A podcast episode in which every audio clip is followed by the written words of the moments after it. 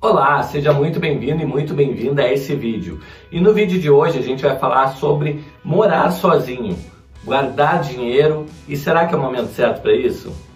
Bom, fique até o final do vídeo que eu vou levantar algumas questões bem importantes para você que está pensando aí em morar sozinho, certo? Você que está pensando em comprar um imóvel ou alugar um imóvel, então esse vídeo é para você. Então fica com a vinheta que eu já volto com o vídeo.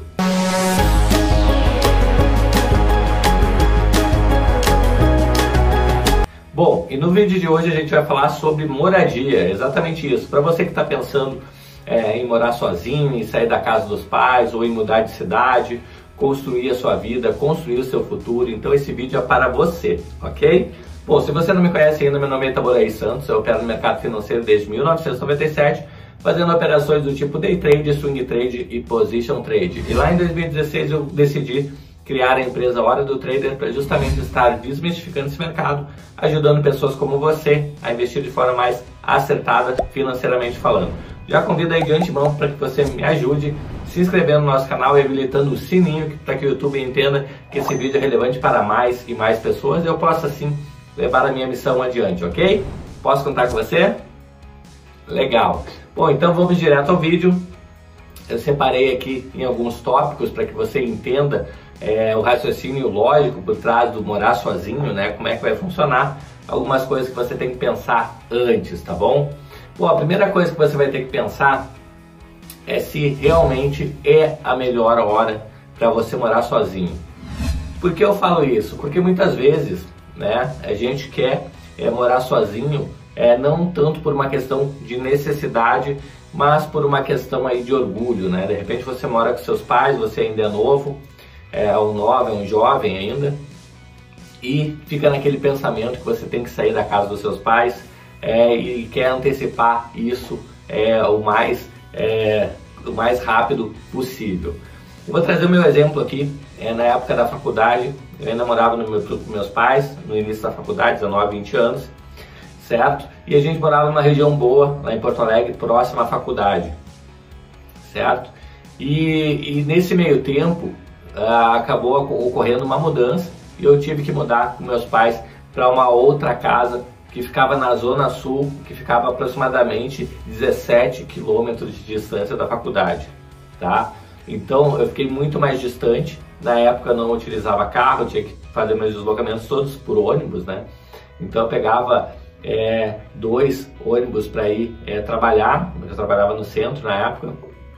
Do centro para a faculdade pegava mais um ônibus, depois para voltar eu pegava mais dois ônibus, ou seja, eu ficava com, pegando cinco ônibus diariamente, tá?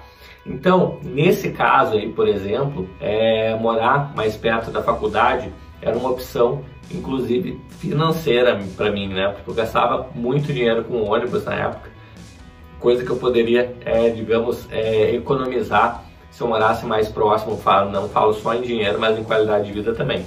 E foi o que aconteceu. Na época eu fiz um financiamento na Caixa para poder adquirir um imóvel. Na época eu não tinha muitos recursos, época de faculdade, meio quebrado, sabe como é que é estudante.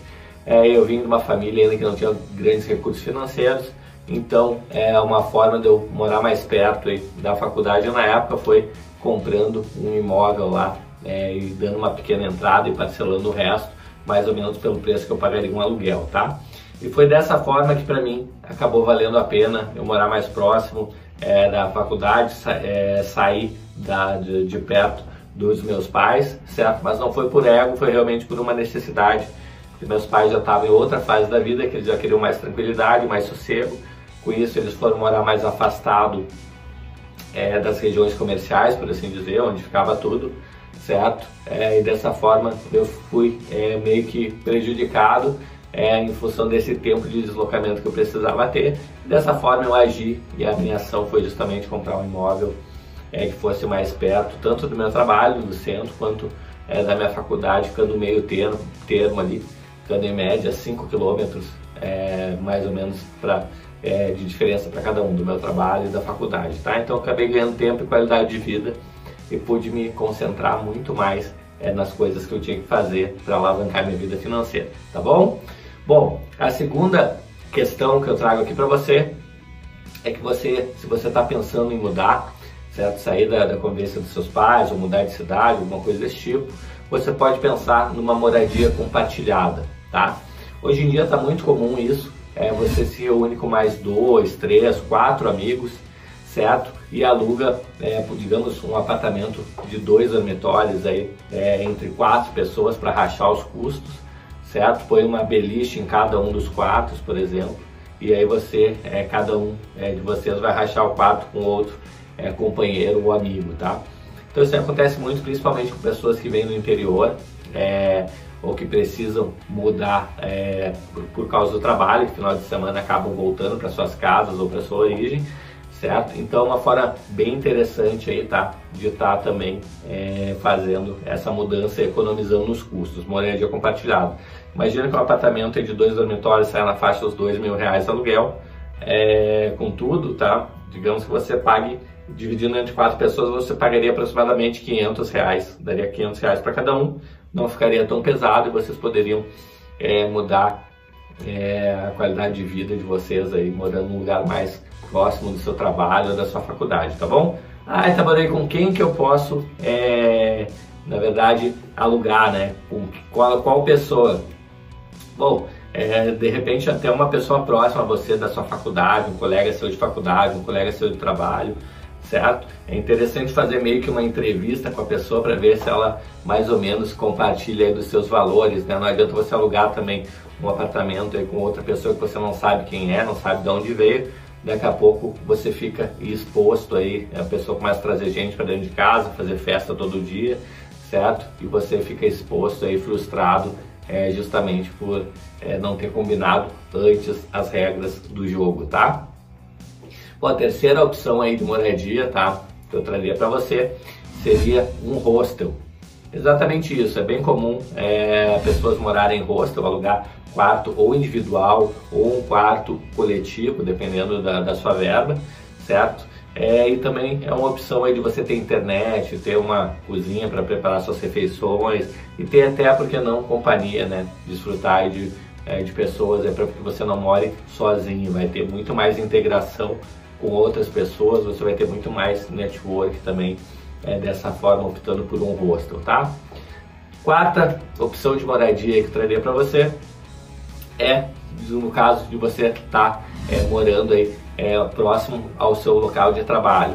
Por exemplo, é, eu moro em São Paulo, e em São Paulo é muito comum é, as pessoas perderem muitas horas no trânsito, tá? Então é super comum a pessoa perder duas, três horas por dia presa em engarrafamento ou até mais certo? É, muitas vezes, colocando é, na, na, ponta do papel, a pessoa chega à conclusão que vale muito mais a pena alugar numa cidade como São Paulo, que o trânsito é caótico, tá? Normalmente, via de regra, a maioria das capitais aí do Brasil tem um trânsito bem complicado, então se você mora capital, numa capital, é, vale a pena você avaliar é, para ver se não é a hora de você estar morando próximo ao seu trabalho, ok? Bom, a quinta opção que você teria aqui seria dividir quarto, tá? Então, dividir quarto meio que entra lá numa moradia compartilhada, tá? Mas às vezes na moradia compartilhada cada um tem seu quarto.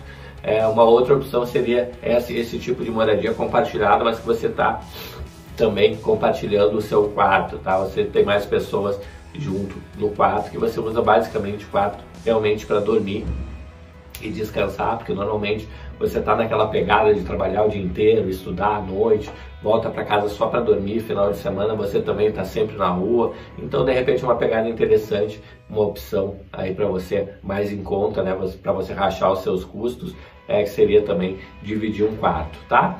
E por último, alugar aí é, uma casa, que eu acho que seria a opção mais cara, tá?